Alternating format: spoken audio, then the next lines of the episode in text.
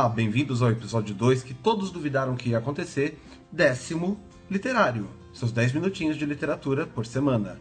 Nessa semana nós vamos abordar um dos autores mais formidáveis do fantástico do imaginário brasileiro. E um autor que, como costumeiramente cai em vestibulares, que é literatura quase obrigatória no colegial, e que nós, brasileiros, acostumados com a literatura chata, a gente costuma reclinar ou costuma não dar atenção.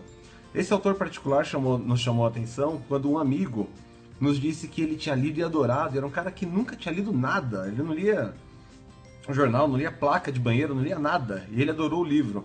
Estou me referindo, claro, ao livro Noite na Taverna, de Álvares de Azevedo, e esse livro fabuloso desse autor fantástico.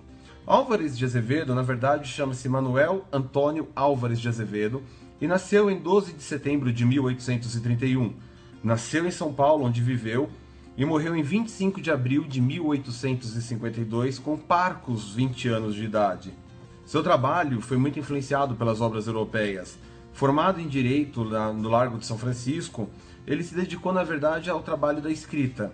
Ele traduziu o quinto ato de Otelo de Shakespeare, traduziu também Pericina de Lord Byron e fundou a revista Sociedade Ensaio Filosófico Paulistano de 1849 Fez parte da sociedade epicureia e também iniciou o poema épico O Conde Lopo, do qual só restam fragmentos, infelizmente. Eles também tinham problemas com backup naquela época. A sua obra compreende poesias diversas, poema do frade, o drama Macário, o romance O Livro de Fra Gondicário, Noite na Taverna, cartas, vários ensaios, incluindo literatura e civilização em Portugal, Lucano, George Sand e Jacques Rolla, e, claro, a obra mais famosa, e é uma obra que eu acho bastante chata, Lira dos 20 anos, que a USP e a Unicamp adoram incluir nos vestibulares. Não tenho ideia da razão, porque a influência do autor vai muito além disso.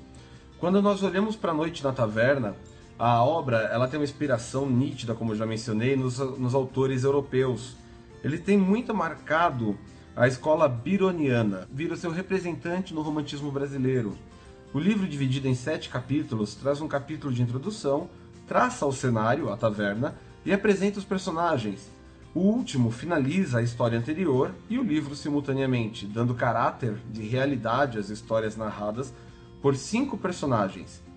O diálogo vai de Satã a Macário, no primeiro diálogo, mas são todos os seus diálogos eles são marcados por uma tríade, uma história de amor, sempre macabra, a morte, sempre violenta, sempre bizarra, e a bebida, presente em praticamente todas as histórias.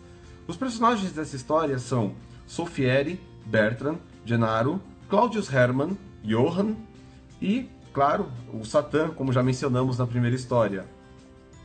Eu gostaria de dedicar a abertura à leitura de um trecho curto desse livro para ser a nossa representação de vida e obra, dessa parca vida, né, 20 anos, mas tão produtiva, de Álvares de Azevedo.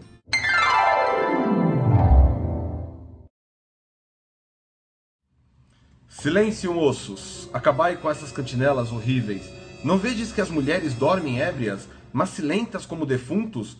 Não sentis que o sono da embriaguez pesa negro naquelas pálpebras, onde a beleza sigilou os olhares da volúpia?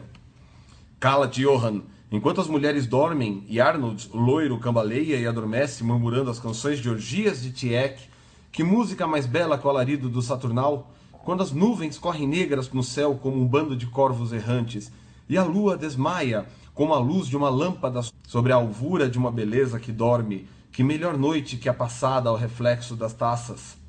És um louco, Bertrand. Não é a lua que lá vai malicenta, é o relâmpago que passa e ri de escárnio às agonias do povo que morre, aos soluços que seguem as mortalhas do cólera. Oh, cólera! E que importa? Não há por hora vida bastante nas veias do homem? Não borbulha a febre ainda das ondas do vinho? Não reluz em todo o seu fogo a lâmpada da vida na lanterna do crânio? Vinho, vinho, não vês que as taças estão vazias? Bebemos o vácuo como sonâmbulos? É o fetismo na embriaguez espiritualista. Bebe a imaterialidade da embriaguez. Oh, vazio, meu copo está vazio. Olá, taverneira, não vês que as garrafas estão esgotadas? Não sabe, desgraçada, que os lábios da garrafa são como os da mulher? Só valem beijos enquanto o fogo do vinho ou o fogo do amor os borrifa de lava. O vinho acabou-se nos copos, Bertrand, mas o fumo ondula nos cachimbos. Após os vapores do vinho, os vapores da fumaça. Senhores, em nome de todas as reminiscências, de todos os sonhos que mentiram, de todas as nossas esperanças que desbotam, de todas as nossas esperanças, a última saúde. A taverneira aí nos trouxe mais vinho, uma saúde! O vinho é a imagem do idealismo, é o transunto de tudo que há mais vaporoso naquele espiritualismo que nos fala da imortalidade da alma.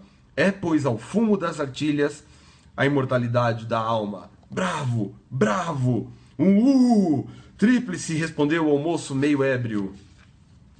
Um conviva se ergueu entre a vozeria, contrastando-lhe com as faces do moço as rugas da fronte e a roxidão nos lábios convulsos. Por entre os cabelos prateava-se-lhe o reflexo das luzes no festim, e falou: Calai-vos, malditos, a imortalidade da alma, pobres doidos! E porque a alma é bela, por que não concebeis que esse ideal para tornar-se em lobo, em podridão, como as faces belas da Virgem morta, não podeis crer que ela morre? Doidos! Nunca velada levastes porventura uma noite à cabeceira de um cadáver? E então não duvidastes que ele não era morto e que aquele peito e aquela fronte iam palpitar de novo? Aquelas pálpebras abrir-se-iam, que ia apenas o ópio do sono que lhe emudecia a face. Imortalidade da alma, e que também não sonham as flores e das brisas e dos perfumes? Oh, não, mil vezes! A alma não é como a lua, sempre moça, nua e bela em sua virgindade eterna. A vida não é mais que a reunião ao acaso de moléculas atraídas. O que era o corpo de uma mulher vai transformar-se numa ciprese ou numa nuvem de miasmas. O que era o corpo do verme vai alvejar-se no cálice da flor ou na fronte da criança mais loira e bela. Como Schiffler o disse, o átomo da inteligência de Platão foi talvez para o coração de um ser impuro, por isso vou-lo direi. Se entendeis a imortalidade, metempsicose, bem. Talvez eu creia um pouco, pelo platonismo não.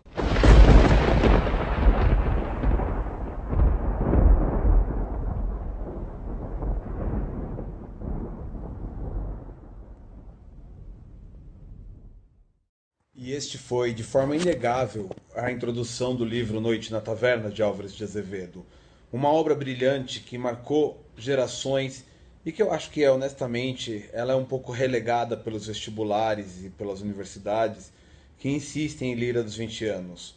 Uma obra primorosa de uma pessoa que teve uma vida intensa, mas produtiva em seus parcos 20 anos de vida.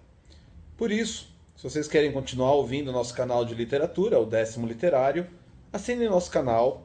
Nós estaremos aqui toda segunda-feira por volta das 8 da manhã, 10 da manhã. E me acompanhem no Twitter, no arroba Emanuel Campos. Sigam meu canal no Facebook, né, é facebook.com e2.campos, ou nosso canal aqui do YouTube, youtube.com Sprug 2008. Muito obrigado e até semana que vem.